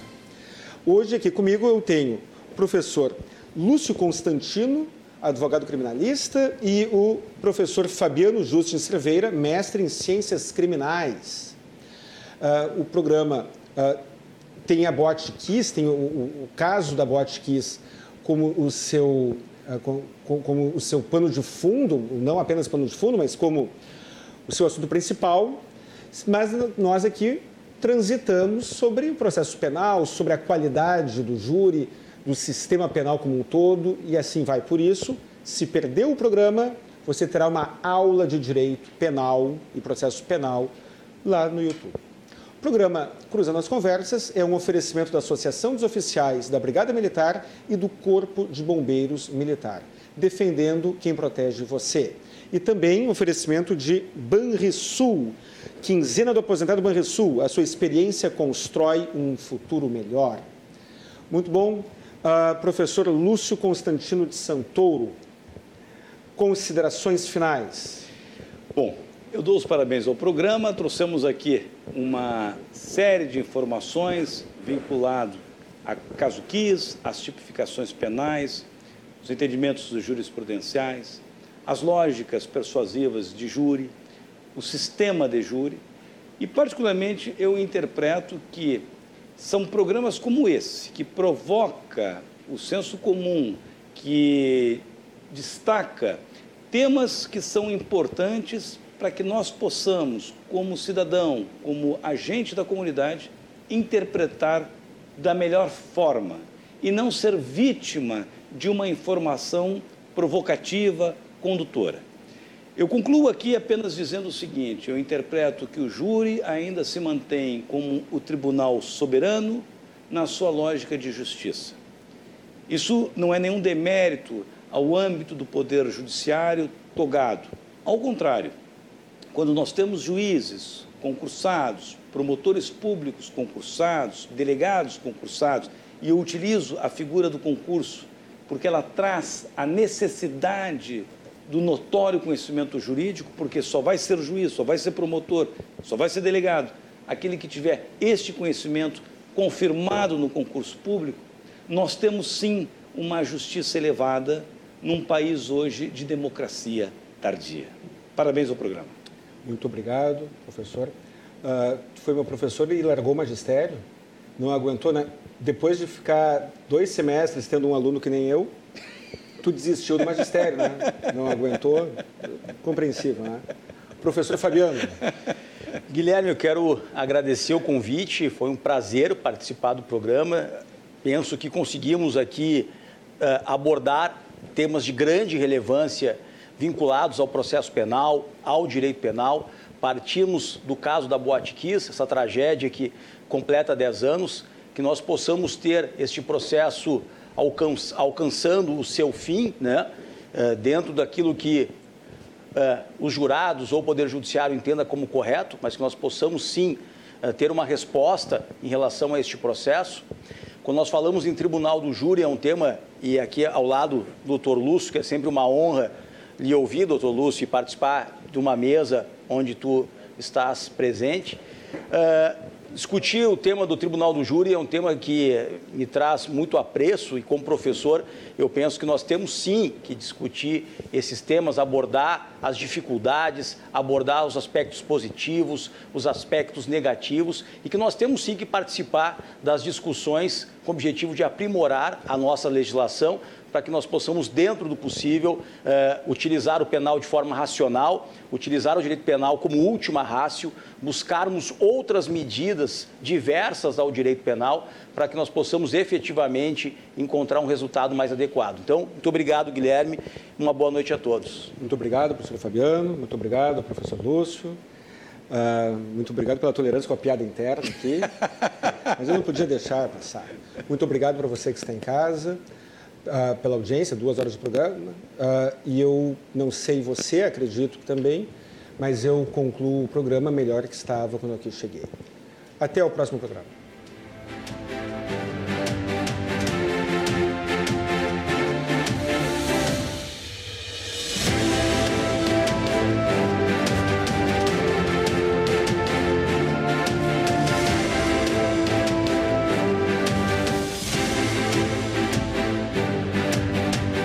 Cruzando as Conversas.